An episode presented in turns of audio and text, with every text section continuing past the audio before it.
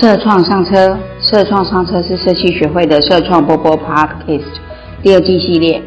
大家好，我是米卡。社创就是社会创业，这个系列我们想跟你分享的是各式各样关于社会创业的案例、知识、经营故事等等相关的事物。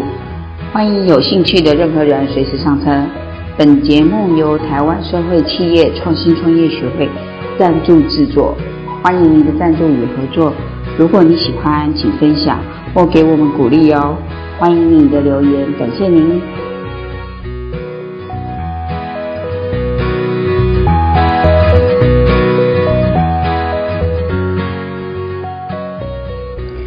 大家好，欢迎收听社创上车，我是米卡。这一集是台湾社会企业创新创业学会胡哲生理事长与大家分享社会创业的主体与特性。这是胡老师每年在 t i k 一百社会创新实践家工作坊上跟社会创业团队分享的一些社会创业理论与胡老师的经验，欢迎收听。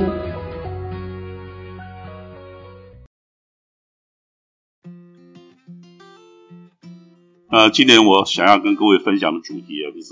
社会创业。其实，在座的各位，你们都有一些所认养的。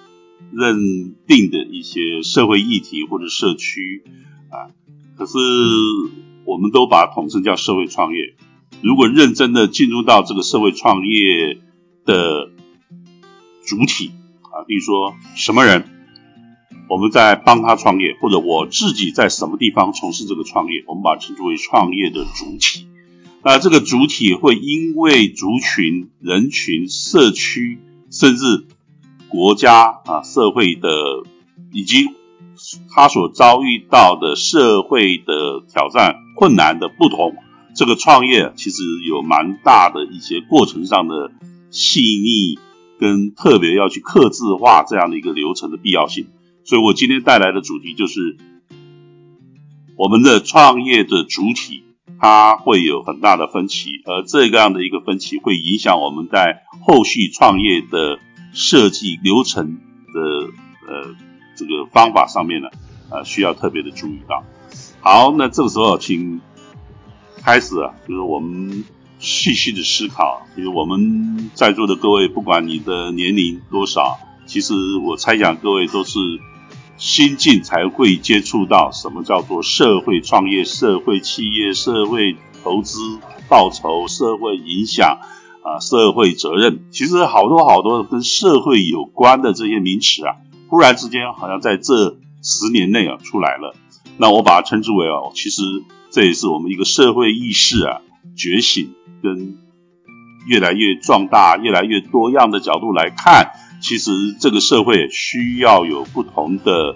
人从不同的角度用他的方法解决他所看到的一些社会问题。那当然在实实践一些解决问题的方法上面，他会碰到一些法规或者习惯啊，或者文化啊，或者一些这个既有的科技跟我们的一些理论思维啊，会有一些限制，所以我们会遭遇到一些社会体制的限制。那必须有一些突破，才能够真正的实践，达到我们想要改善的一些社会目的。好，所以社会意识增长啊，事实上。就如同呃，现在我们所在这个讲稿上所看到的，最近开始有人去提说啊，过去我们其实社会上的事务就是靠着叫做第一部门政府，第二部门叫企业，第三部门叫 NPO 组织。好，所以在至少两千年以前啊，我们习以为常的观念总是认为所有事情啊，大概。对，企业嘛，就是努力的借借由资源的有效收集利用，去创造很多物品服务，满足一般人的这个需求。所以，我们很多的生活品质的改善啊，生活这个需求的一些来源物资，我们只要有钱，我们就可以从企业那边获取。好，确实没有错，我们绝大多数的生活所需啊，都是靠着企业。然后，企业呢，当然它是。将本求利，因为可以保障它的获利的私有化，所以很多人就投入到企业经营的行为。啊，企业呢就将呃利润的部分捐给呃就给政府税收，那政府在为从事环境、教育、交通啊，或者是甚至国防等等呃这一些公共投资、公共服务啊，甚至公共福利，那如果政府还做不到的一些社会服务呢？当然我们就说哈，那还有第一线，他能看到啊社会上有一些基层弱势。啊，或者少数族群他们的需求，也许政策照顾不到，政府的预算对做不到那里去，那 NPO 组织啊，那么会补足这一部分的需求的增加。可是怎么出来了另外一个叫做社会企业啊这样的一个词啊？这个是第几部门嘛？事实上它不是第四部门，它事实上就是 NPO 组织跟政府啊一些结合。啊，各位可以看到。这个图形啊，那么，由于政府会经由预算政策，将一些资源委托 NPO 组织，NPO 组的 N 这个组织去做一些事业投资经营，因为他希望呢，他做的更有效率，像企业一样有效的使用资源啊，甚至他应该要逐步的去自筹裁员，因为政府的预算永远有限，他必须慢慢的也。投入到一些新的政策、新的一些公共事务福利上面去，所以呢，就会出现说啊，这些过去习惯接受政府补助或者是一些私人的或企业捐助的 NPO 事业呢，你们就要开始做一些你们自己的商业。好，那这个时候我们把称之为叫做政策导向的社会企业出来了，所以它不是第四部门。而是呢，过去习以为常的 NPO 就是 NPO，政府就是政府。那现在呢，说好，那政府跟你的结合呢，是逐步的要去断掉啊，因为它会有更多的预算要用在别的一些新政策、新的服务上面。说 NPO 组织你要持续的做服务，你就必须要自己承担一些财务的来源。那同样的，企业过去认为我只做商业获利的事情。那现在我们发觉，其实很多企业它也在一些过去认为是 NPO 组织、慈善组织在做的事情，其实如果企业来做，一样可以获利，而且它做的也很好。那我们把它称之为草根性的社会企业。所以这一个图形告诉我们，就是说啊，社会意识觉醒了，我们不再把政府、NPO 或者企业视为三个独立体。那么事实上，他们都可以结合，企业也可以从过去 NPO 组织所做的一些社会服务中呢，获得一些获利好，那这样子啊，其实就让这个社会意识啊开始有一些突破啊，所以我们叫做社会创新啊，那社会企业、社会创业这些事情出来了。当然，同时的，可能你们也会听过啊，那像最近这个金管会。在世界上大概都有这样的一个趋势，就是希望上市公司，你除了会经济获利之外，你也要担负起社会责任啊，CSR 啊，那这个 CSR 呢，让它变成一个常态性、一个稳定的驱动企业部门来做一些它不该有的，比如说污染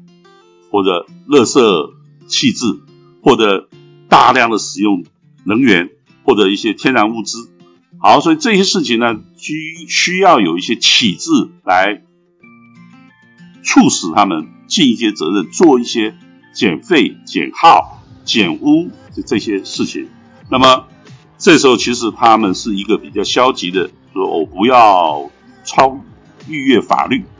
啊，因为法律希望我的污染定在某一个水准之下啊，我对员工应该要怎么样有一个。这个薪级啦、福利啦，啊，甚至退休保障啊等等。好，那这个时候其实 CSR 它让企业呢开始承担了一些，它不要去做一些破坏性的事情。可是今天我们觉得它应该已经不是只有破坏、减少破坏，它应该可以更积极的借由它的生产流程的设计、技术的提升啊，甚至如何将污染。回收以后变成另外一种物资，它的一些废弃的工业材料或者消费的商品，那么也可以借由回收变成另外一种产业或者自己再生产制造的一个投入，所以它可以创造社会价值。所以我们现在开始出现了新的社会意识，就企业不是只有消极的 CSR 啊，不为恶，那你可以更积极的去从啊你所出制制造出来的一些问题中啊，寻找到下一波的商机，因为政府它会要求我越来越要进更严格的 CSR，那我能不能够及早投入到这方面的一些科技发展，将我过去被人嫌，我自己也嫌的。啊，污染啦，啊，生产技术啦，厂房设计啦，啊，能源的耗用啦，反而呃改善以后还变成一个新的商业机会，所以呢就会出现了社会价值创造 CSR report 里面的 ESG 指标，对，那这 ESG 指标呢又如何可以跟前面所讲的社会企业结合？哎，我们可以在进 ESG 的同时，就把它当做我们下一个事业。好，所以呢。越来越多的跟社会概念有关的一些观念、技术，就加注在我们日常的一些经营管理。可是那些经营管理已经跟我们过去所习以为常的呃政府、企业、NPO 或者 CSR 开始有所不一样。我们要更往前的去发展，让社会呢可以更往前的去这个。提升他自己的生活品质啊，提升那个社会的整个永续的啊经营的一个水准。好，所以创新创业也变得开始了，帮助一些有心去减少这些已经发生的破坏，或者未来我们人类即将面对的重大挑战，像气候、地球暖化等等这个重大的挑战。那我们希望越来越多的创新创业是根据这些社会问题去。突破一些既有的想法或者既有的科技，做一些社会创新。当然，如果这个社会创新是可以让我们获利的，我们说，哎，鼓励你进一步的创业，将社会的改善，它不是只是一个概念，它不是只是一时兴起的一个自攻性的活动。我们希望它是一个持续性的活动，叫创业。呃，当然，这个创业呢，有有一些时候呢，我们会针对特别一些城乡差距比较远。或者社会基础建设比较差的一些社区呢，我们帮助他来做一些他们的社区的智力发展经济，叫做社区创业啊。或者有一些企业呢，他说我实在本业不不方便去做一些跟我本业太远的这些 ESG 的啊一些活动，那么我可以做一些影响力投资，投资别人在做，他们在做我所认同的环境改善啦，啊社会公平正义啦。啊，或者是啊，公司治理啊，那共享啊等等这一些这一些啊，我理念上认同的活动，可是我没有办法做，我投资你的你来做。好，所以呢，我们也会在科技方面也会啊听到一个叫社会设计啊，不只是设计思考，是因应社会问题做设计思考，我们就称之为社会设计。当然也会产生的一些少用资源、简化科技。啊，我们叫简约科技啊，或者循环经济啊，绿色啊，自然呃科技啊，自然农业啊等等，这些属于带有社会性、社会价值的一些科技突破。那最后产生一些带有社会性的一些产品或者服务，叫社会产品。所以整个来说啊，其实我就不一一再念了啊。我们传统习以为常的啊，左边这些事情啊，这些名词。都慢慢的加上一些社会的一些形容词，意思就是我们做的很多事情不再只是单一指标，尤其在企业面来思考，它不再只是一个经济啦或者财务的一个经营行为，它甚至是还增加了一个叫社会问题的改善或者社会价值的创造啊，或者社会一些影响力。啊，某些特定的永续指标啊，这样的第二目的、第三目的，所以我们现在都进入到一个不是单一功能的社会体制，它是多功能的啊，多样目标的啊，一些社新的企业、新的一些社会组织形态的这个一个时代。好，所以这也就是我刚才跟各位分享的，说我们传统的认为哈，社会中的四大类组织。啊，一种组织只是因为社会动力，像政府啊或者社会组织，它是因为服务社会而成立的一些组织。那它的服务呢有总体层次跟个体层次。那在政府来讲，它就是总体层次。所以它会税收，然后政策的制定，然后政策之下呢就编预算去从事这些行为。可是政府当然没办法做第一线的一呃一对一服务，所以他一般会委托 NPO 组织、社会组织啊或者社区组织来帮他做个体的一对一的服务啊，就是形成了我刚刚讲的，呃，一个是既有政策编列预算，然后交由。这个第一线的基层组织做代位的处理，那当然再来一个就是经济动力所设立的组织，那当然不可讳言就是企业啊。那企业它事实上在现代的社会中，几乎百分之九十的所有的资源都掌握在私人企业这些私人资本家手上，那么也也服务了我们人类所有的食衣住行娱乐这些日常的生活所需。它为我们人类创造了很大很大的一些社会福祉，可是不可讳言的，我们看不到的生产过程中的一些污染啊、废料啊、资源的耗用呢、能源的耗用呢，甚至排放的出来的呃脏污空气啊、温度啊等等，这个就变成了社会的另外一种负担，所以就会出现了弥补这些社会负担所出现的新的啊一些事业机会。啊，这也是我们讲社会创业，在座的各位，其实你们多数都已经看到了社会社会这个社会有好多需要去改善的。啊，这个改善，只要我有 good idea，对我有一个一个能够改善它的一个概念或者一个产品的雏形，我就试着把它变成一个创新创业的机会。好，所以我们也就每年的可以从你们身上看到有多少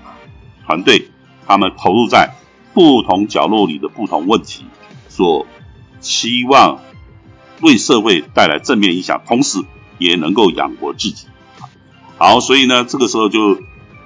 有一些改善社会的概念。我们说啊，有一些社会创新的概念。那这些概念呢，能够实践啊，那么甚至能够变成一个事业啊，我们叫做创新与创业。当然，我们刚才提到过，我们在社会意识之下，我们看到的创新是因为看到了社会问题，所以。创业家精神在 Sean Peter 啊一这个一九一一年所这个揭揭示的一个叫做经济发展理论所强调的企业家精神和创新创业的概念，走到今天两千年，我们所看到叫社会创新与创业啊，这也是我们学会的名字——社会企业的创新与创业。好，那这时候的创新呢，是因为看到了需求，因为 Sean Peter 认为说。所有人啊，他如果要从事商业，他最好是看到了社会中有人有这方面的需要。确实，今天来讲，没有需求，我干嘛要供给啊？所以市场的需求跟供给，它是同时要存在的。所以一个企业家他所要做的事情，就是我看到了这个市场的需求，尤其是没有人在提供的。未被满足、未被服务的需求，所以社会创业家呢，他就看到了社会中有没有这样的一些为没有被服务的社会问题、社会需求，或者呢，他没有能力去享用既有社会给他们的一些产品或者服务。好，总之呢，社会创业家他看到的是社会中的需求，尤其是。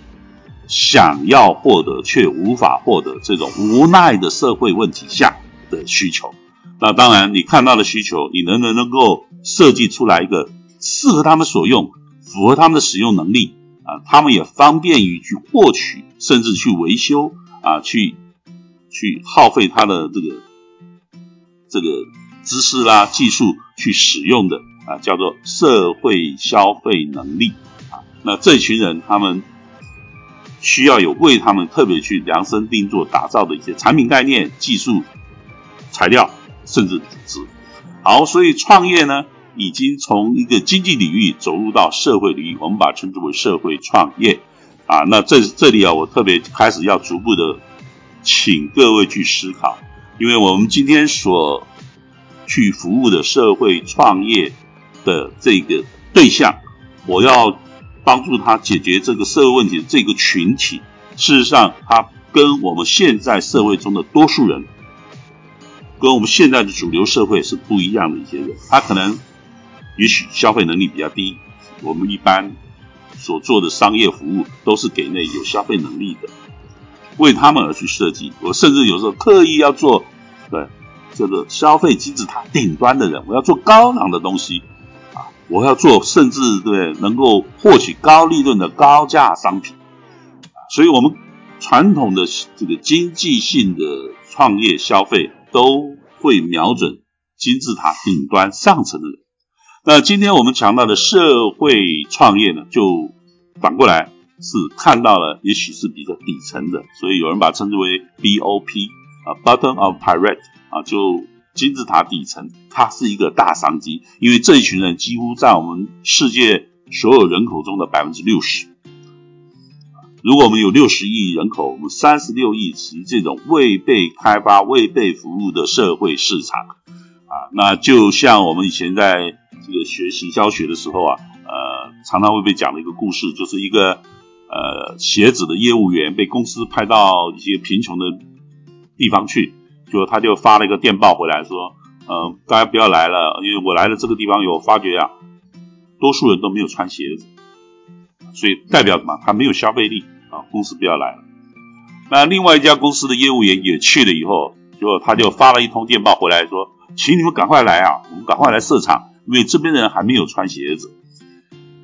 所以这个时候呢，我们如果是传统的经济性投资的话，会看到说啊，这些人他没有能力消费，所以不要来这边投资设厂了，因为他们太贫穷，多数人买不起鞋。呃，我们卖把我们的鞋子带过来，他是。没有市场的，因为有供给不需求。啊，事实上它不是不需求，是没有消费能力而已。他们还是希望有双鞋。所以第二个业务员他想的就是：那么我如何为他们设计一个他消费得起啊，或者用一些呃其他的一些活动，让他们能够赚钱来买我的啊为他们所设计的鞋子。好，所以第二种业务员呢，就是我们讲的是有社会。创新创业概念的新一代的企业家，把这一群未被服务、没有满足的啊这一群人群，当做我需要改变我的产品观念、改变我的服务观念，我才能够呃创造一个跟他去结合密合的市场基需求跟供给。好，所以。创业，它已经从一个纯经济的思维走入到社会的思维。好，所以社会创业，它在这样的一个思维下，它已经变成一个不可逆的一个社国际社会趋势，好吧？所以那个呃，未被服务的需求变成我们创业的一个开始。那么今天当然，呃，各位应该算是比较幸运的人，因为我们都想拥有一一些自己的事业。那在传统的啊，很抱歉哦，叫传统的科技产业里面，有好多科技有待大家去做技术知识的突破，甚至你可能要去受到博士教育啊、硕士教育、专业的一些教育，你才能够看到说啊，现在的手机、现在的资讯科技、现在的平台网络还可以做什么样的提升啊，我就可以在那获得对一个。受保障的啊，或者叫蓝海市场。可是很不幸的，就算我今天有了这方面的专业，有了这方面的一些一些实验产品的成型，可是我需要大量的资金投资我，我才能够让这个产品付诸实践。好，那个把把它称之为叫做科技知识基础的资本型的技术创新。那我们今天跟各位提的社会创业却不是这样。我们只看到了一些社会问题，这些问题有一些概念啊。那这边在地的一些既有居住者，他很愿意、很拜托你啊，很求你能够进入到他们的社区，做一些啊，他非常需要，可是他不知道如何改善的一些问题。那这一些、这一些未被服务的啊一些需求者，那事实上就是最容易找，就是我们现在所讲的 ESG 啊。环境有多少种？对，全世界所有的社会都拜托你要去重视环境的一些破坏啊，一些污染，而且垃圾的占据空间啊，甚至一些物质的弃用啊，生态的破坏、物种的破坏、那景观的破坏等等。好，这些好多好多跟环境有关的事情，有待我们去呃提出一些新概念，如何让环破坏的环境复原？如何让垃圾可以变成下一波其他产品产业的一些资源的投入资这个材料的投入？我们如何让二手物资能够再循环使用？甚至我们如何去开发一些共享经济，让我们不要重复的去购买一些物品，减少资源的耗用？好，在这边呢，其实好多好多需求就出现了。有时候它需要科技，可是这个科技往往呢，其实不是用那个资本打造出来，而是你有没有一些方法、制度，甚至用既有的一些设备、既有的一些废料。啊，一些二手物资就可以尝试来出现一些新的使用概念，新的一些这个服务的一些系统的设计。好，所以我们说未被服务的需求在哪里啊？我们所关注的未被服务需求，其实就从 ESG 或者联合国最近所揭示的 SDG 永续指标上，我们就可以看到联合国都看到全世界共通的一些十七项重大需求。我们如果有心在那边去好好的去仔细仔细观察一下，体会一下，我们周遭中有没有这样的人群，有没有这样的社区，有没有这样的一些物件或者环境项目，那边都有带着我们去提出一些新构想，我们去为那边打造一个适合它又能够解决社会问题的新技术。好，所以这个未被服务的需求，它事实上呢？就是我们讲的一个社会创业的循环带，我们看到了社会问题，我们提出一些新构想来解决它。当然，这个构想我们希望是持续能够去解决的，啊，它会成立为一个组织，啊，而且它还能够自负盈亏，叫社会创业。那既然社会创业以后呢，我们就希望你有社会企业的一些经营的概念、经营的方法、系统制度。最后，当然我们要评估你有没有善用。自己的有这个财务资源跟社会捐助你支持你的社会资源啊，那叫社会价值创造、社会投资报酬率、社会影响力。好，事实上，社会创业是一个这样的社会问题激发创新构想。创新呢，我们希望它能够组织化、持续化。那这个组织化、持续化就是企业，企业要经营有效，对，拿出它的系统方法，然后。希望它可以达到它的啊社会投资报酬，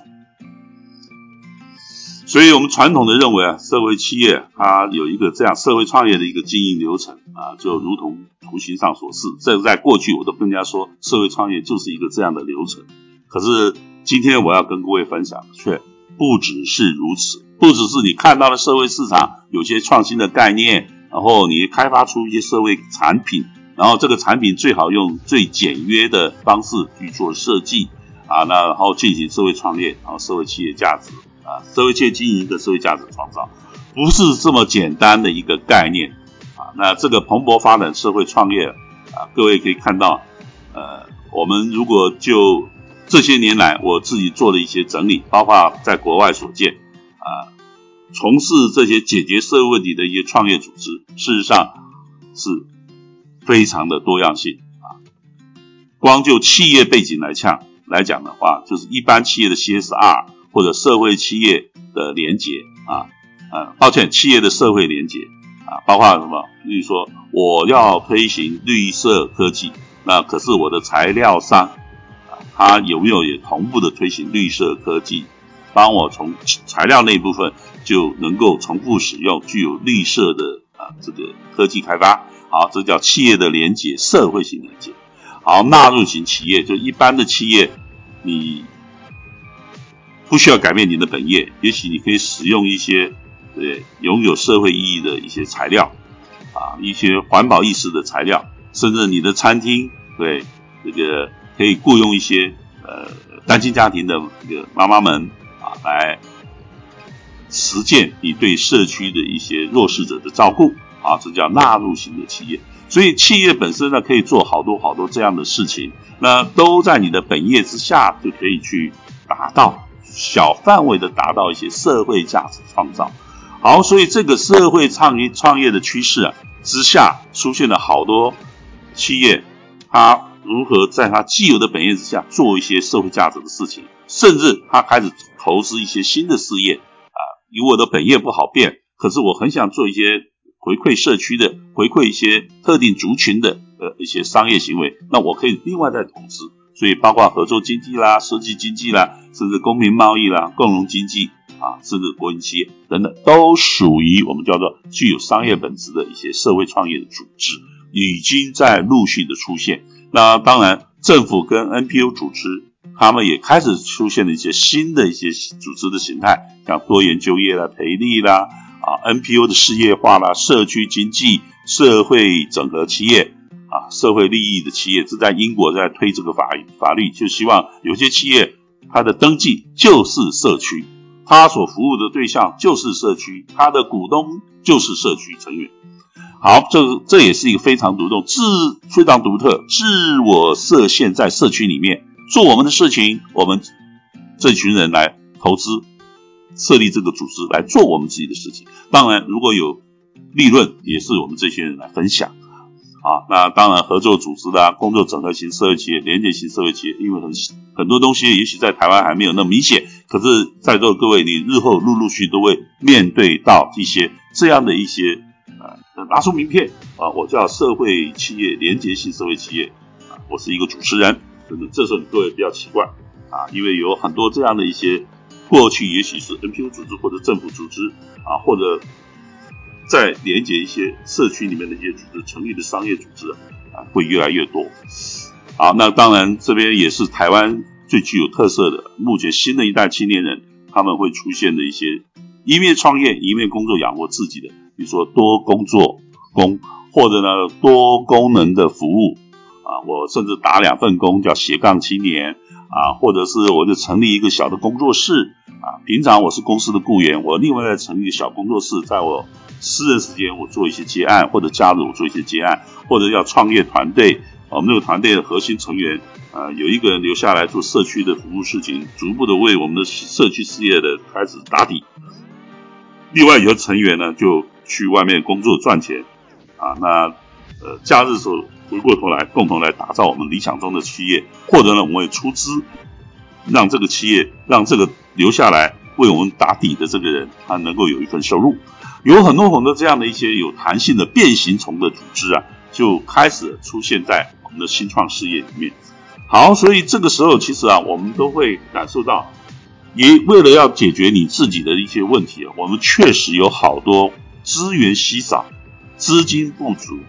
啊。每一个创业者呢，又要顾自己肚子，又要去实现自己的理想，确实蛮复杂的。那我会告诉你，这个复杂还不止如此。啊，我就跟各位举个例子，啊，我最近呢接受到法务部有一个演这个演讲的邀约，他说啊，请胡老师来跟我们分享一下，我们法务部很想为更生人啊，我们服务对象就是更生人，那么他们去就业确实非常困难，我想在座的各位都理解，有好多一般性的组织，他对聘用更生人是充满了疑问跟不安的，好，所以就业是很困难的。那如果就业困难，我们能不能让这些更生人，其实他们也可能有一些他自己的技术，有他一些自己的想法，那让他帮助来创业呢？我说好啊，结果一答应以后才发觉，哇，糟糕了，原来更生人创业，以前我也接触过啊，事实上是非常的挑战。他的挑战不在于这个看到问题，我们讲的社会创业的流程那一块，而是这些根生人。他们可能已经拥有一些社会历练中的一些负面的经验，他们也在社会的认知上面得到了一些社会负面的标签。他们自己本身是不是在生活方式、思考的这个逻辑、价值观上面跟一般人又有所不同？所以这时候，其实我们真正最大的挑战反而是。更生人，你们自己本身有没有做好一些心性的培养，跟你自己融入到主流社会、常态社会中，你理解了这些社会规则、社会期盼啊，你不能再当社会边缘人、社会游流荡者啊，你必须在心智习惯、生活价值观上，你要能够融入啊主流社会，否则你如何进入到这个社会里面去跟别人啊做生意？服务互动不可能的，所以这个时候呢，我说啊，我们可能第一关，法务部跟一些做一些跟生人服务的所有这些组织，跟包括我们这些社会创业的辅导者，你本身有没有跟这一些人平常就培养感情、培养信任感，那带入一些他们应该具备的常态性的一些观念？如果这些行为、这些心态没有办法矫正，不是创业的专业问题。是他根本就没有办法持续，甚至善用社会为他所安排的任何技术的培育，甚至生意的机会。好，所以我才发觉啊，哇，跟生人创业最重要的反而是第一步，叫心性的陪伴以及这个矫正培养。那这时候呢，我们才会走入到第二步骤啊，就是说，那我们平常在做跟生人的一些技术培育的一些这个。让他打发时间，学的一技之长。那在这个过程当中，有没有让他去开发他的潜能啊？所以这一块呢，就变成以前认为只是让他有一技之长，现在不是。我们要让你学的一技，而且你还能够在这一技之上呢，能够想到有更多的使用的机会，有更大的自豪。我的技术要还非常优良。第一个。对我甚至可以取得证照，我让一些企业组织啊愿意来争取我，我可以变成他们的一个就业者，更积极的，我允许就鼓励你，我们把它做得更好，大家一起来创业，自己来对谋生活，自己来从事这个产品的销售推广啊，甚至它的品牌的建立。好，所以。在跟生人辅导、创业辅导这一块的时候啊，如果有了前端的跟生人心态的一些培育的时候，我们在他接受法务矫正，甚至学技术学习一些观念的学习的时候，就开始激发他去找到他的专长可以用在什么地方，呃，他可不可以更优化到他以这一个产品、这个技术来支撑他的未来。也就是他的事业，好，所以这个时候呢，当然不可讳言，因为他是根生人，所以他的产品、他的组织在进入市场确实会有他的困难度。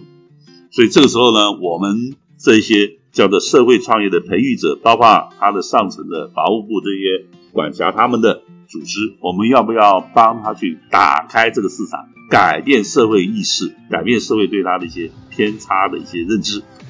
好，所以这个时候呢，我们要做一些社会行销啊，那，帮他找对市场，甚至要改变、扭转啊社会意识的不利、不利的认知。好，所以才走入到真正的最后，我们讲社会与企业的经营的产销的发财。好，所以这个时候我在帮忙他思考跟生人创业的时候，我发觉后面的技术才还不够。重要，更重要的是这些根生朋友们，他本身是不是是不是已经做好了这样的心理啊价值观，甚至他的生活方式的一些改变跟培育。所以我这时候才发觉，糟糕了啊！原来我把创根生人创业一开始没有仔细思考的，想成就一般的社会创业啊，忽略了那么他们的主体是根生人。这个创业的流程，我必须为他去设计，叫第一关第一步，叫信心的培养。那当然，我回过头来再思考说，那我过去所参与的那么多一些社会创业、社区创业，是不是也有这样的性性格？有没有这样的特性特征？我忽略了。我后来一仔细思考，发觉真的是哎啊。好，那这边就是我为呃跟生人创业所想三阶段的一个创业的服务流程。好，那。那甚至甚至我说这个创业的辅导，不但不但是他们自己本身，我们还需要上层的参与式根生事业群的基础建设。我们上层这些组织，包括我们学会的社会企业的辅导，啊，包括法务部，你们在在在陪伴他们，甚至在矫正他们行为的时候，你现在要帮助他创业，我们本身的上层组织能不能为他做好一些准备？当然是需要的。好，所以回过头来，我刚刚讲说，那我就在扪心自问，扪心自问呢，啊，这个社会创业原来主体性会影响了我为他去量身定做一个创业流程的时候，它是一个很重要的啊，一个一个必须考虑的一个重要因子。那这时候我再思考一下啊，我曾经参与过的一些社会创业啊，这时候我才发觉真的是有啊，比如说我在越南北宁省有一个藤内叫紫泥村，那我们把它称之为河粉的专业村。这个村子两千户人家啊，大概三分之二都是做的跟河粉的产销有关的啊一些事情。那个村子就叫河粉村了。那这个村子呢，这个村子需要大量的水。那这个水呢，来自于河水。当然，呃，他们没有公共的一些河用水跟污水的一个处理系统，所以他们的水来自河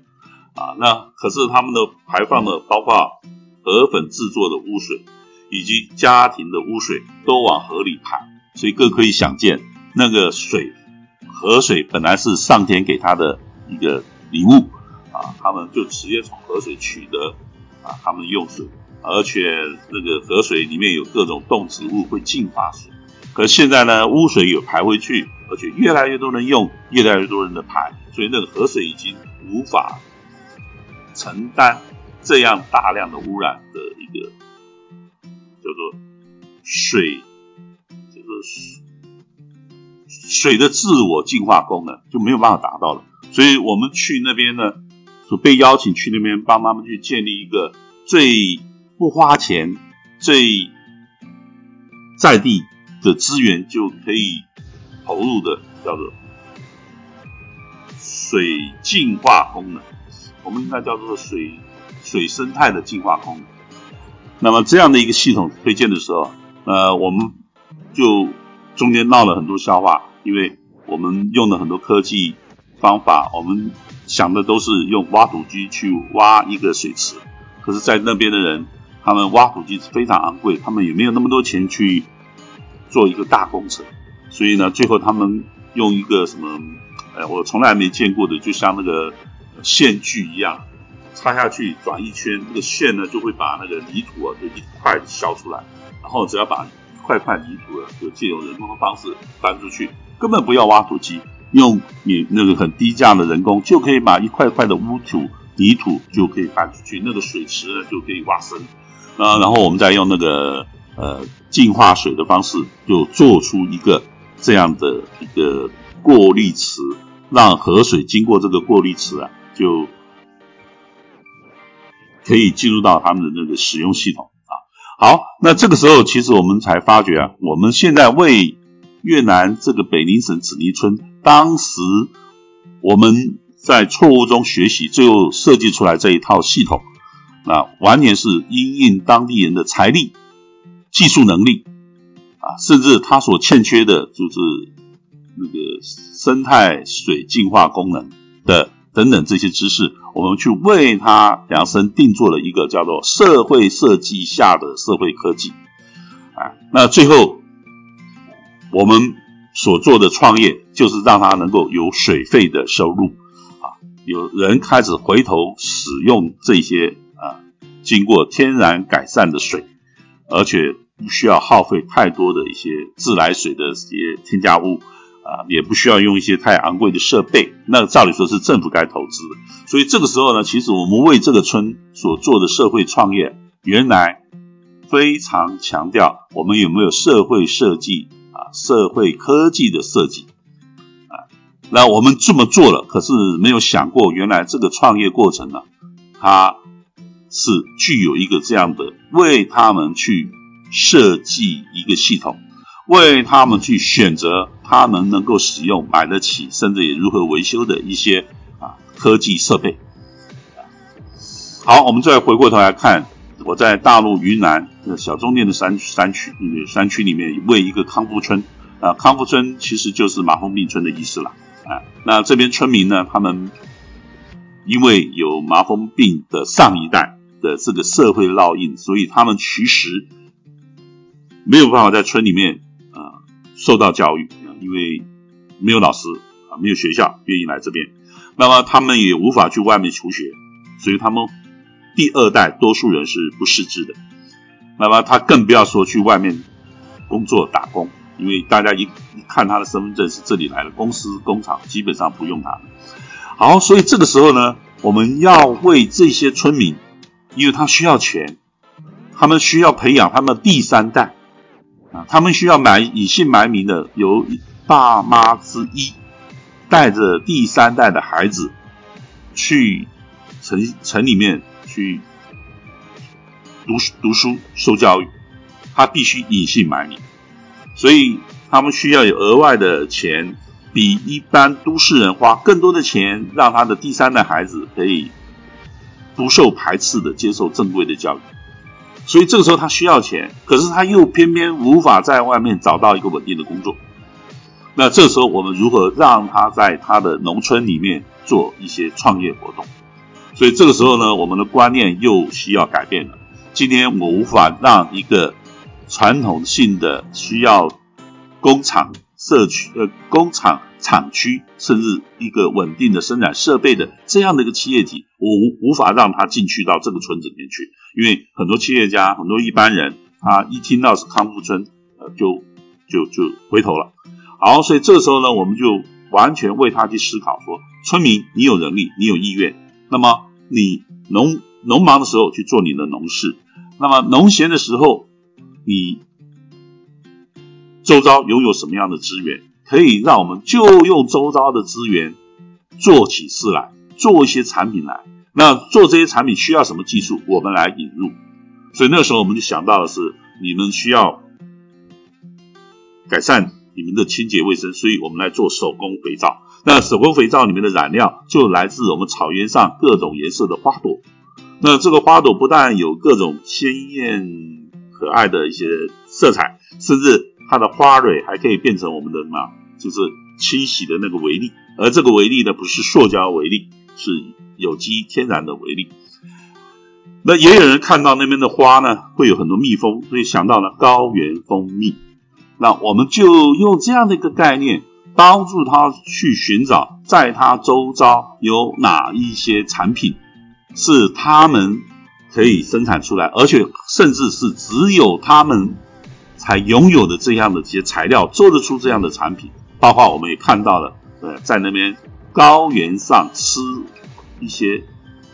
花野草野花所养出来的叫做藏香猪，藏香猪的猪肉，对，也具有特殊的一些美味。那我们能不能扩大养藏香猪？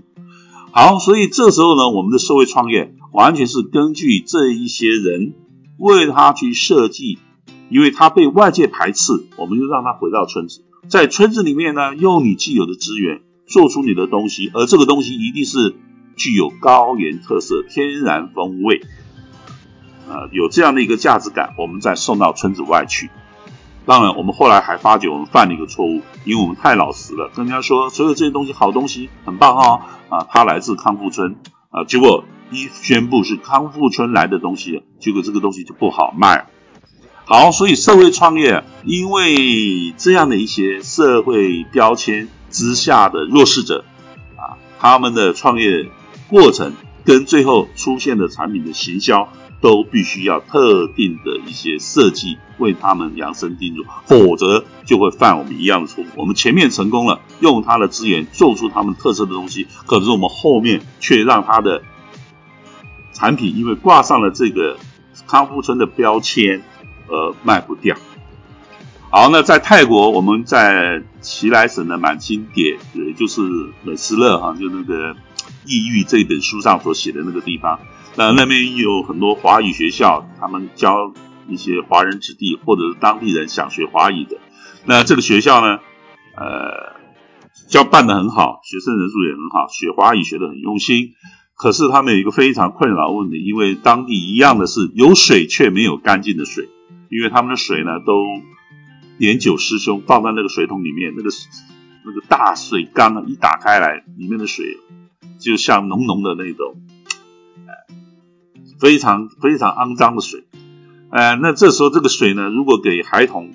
洗澡，他肯定会生病啊，孩童也不愿意洗。那我们可是常常到了下午一阵雷雨，那那么多的水，为什么你又不去收集水呢？我今天不来这边教你如何做企业，我教你如何省钱，因为你不需要再花钱去跟家买桶装水来洗脸刷牙，不要说饮用了啊。好，那这时候我说，那么我今天不再为你做社会企业，我只要用社会科技减少你每一个月两万台币，去买水来洗澡这样的这个天下奇闻啊，那么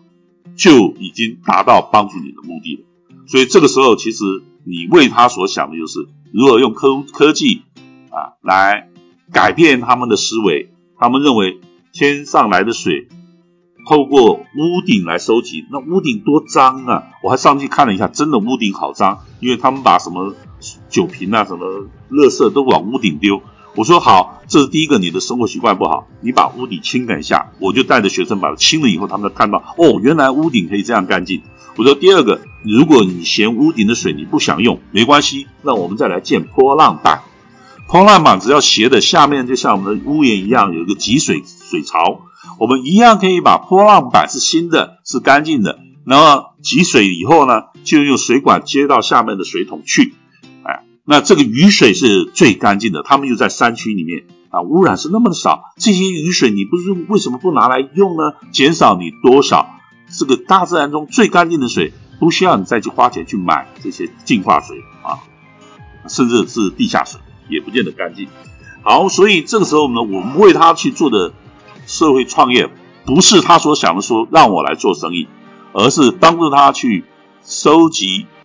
雨水，取代他去买瓶装水、罐装水。好，那最后回到我今天在乌干达为农民，我在那边的。呃，农业区所碰到的农民，他们都有一个特性，家家户户都拥有一块地，这个地上都长了香蕉、玉米、地瓜、树薯，这些在他们生活中都是最主要的淀粉来源，所以家家户户都不愁吃，因为地上就有每一天都可以取得的食物来源。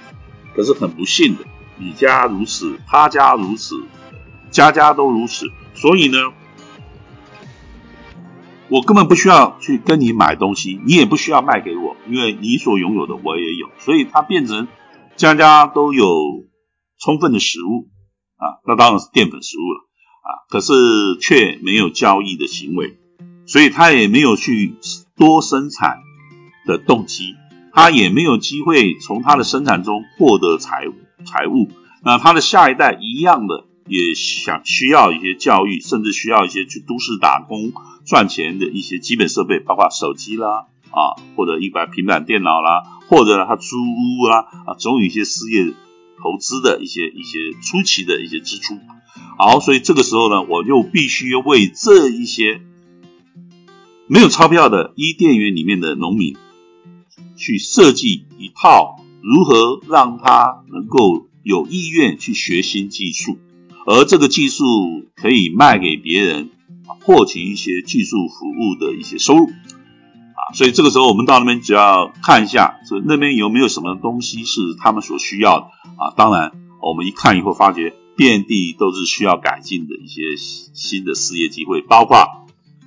他们的厨房就是三个石头，所以在煮饭的同时，他们有大量的浓烟在厨房里面。你要问他们一些厨娘说你。要不要把这一烟排掉？他当时我要有没有这样的这个？如果台湾有一种呃呃这个厨房的呃那个灶台系统，可以把烟排掉，你要不要？他当时说我要。所以呢，我就想到说啊，那我们就把台湾的排烟灶台这个技术学完以后，我们到那边去教给他们。那确实那边的很多有一点教育基础，他们很愿意学这个技术。可是下一步他也在想说，那我学这个技术。我帮人家做是做免钱的吗？我说当然不要啊！你要从这边变成一个职新职业，一个新技术，你学它就要用这个来赚钱。可是别人都没有钱呐，那我们说这样好不好？那如果他愿意把玉米给你，你愿不愿意收？他说我不要，因为我们家也有好多玉米。我说这样好了，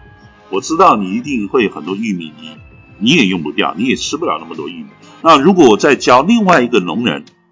去养鸡，用玉米来养鸡。那这个时候，你的玉米粉就可以卖给我，我再去鼓励另外一个农民去养鸡，然后他再把鸡蛋、鸡肉卖给我。我们初期可以用以物易物的方式培养出一个这样的交易系统、市场机制，然后我们进一步再将这些鸡呢，提升它的烹饪技术，让它变得更好吃，变成餐盒，我们去外面做餐盒的贩卖，甚至变成一个呃创业的机会，我们就可以从外面赚一些货币回来，这些钱财货币，我们就可以进一步的让我们的玉米变成买卖，鸡蛋鸡肉变成买卖，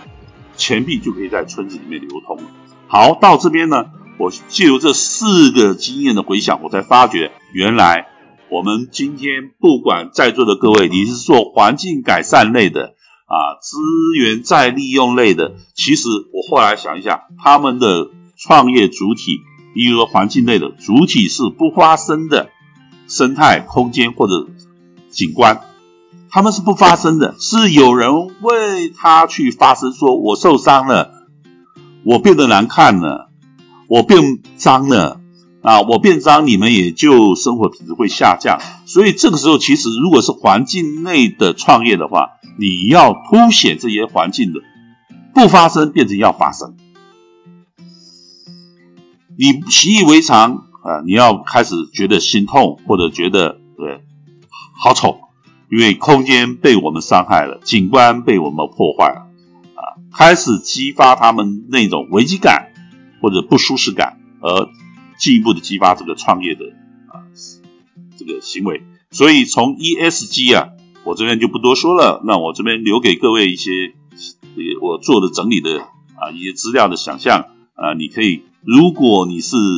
这个主题下所从事的一些创业行为，你会发觉我原来所服务的这些对象都有一些他们的主体性的特异性，包括身心障碍者。跟单亲家庭的家长、跟更生人等等，他们都有一些主体性的差异。我们今天要帮助他创业，我都要考虑到他们的主观的一些差异性，否则我这个创业就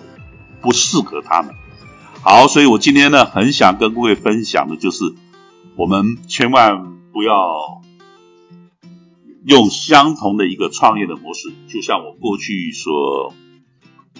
跟人家分享的社会创业有那么的六阶段，那今天我会跟人家说，这六阶段是没有错，可是更重要的是一开始你没有认清楚你所做的社会创业这些创业的对象，他有一些主观的差别。如果你不加入这些主观上的差别，为他们去量身定做，我们后面的创业六阶段的活动都会打一个折扣。好，非常高兴呢，跟各位做我今年跟各位分享的叫社会创业主体啊，请你一开始做这个创业行为的时候，就仔细而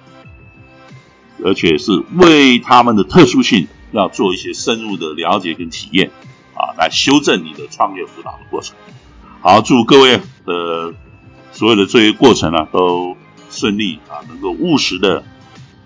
善用你的所有的资源。啊打造出一个适合他们的一个创业流程。好，祝各位顺利，谢谢。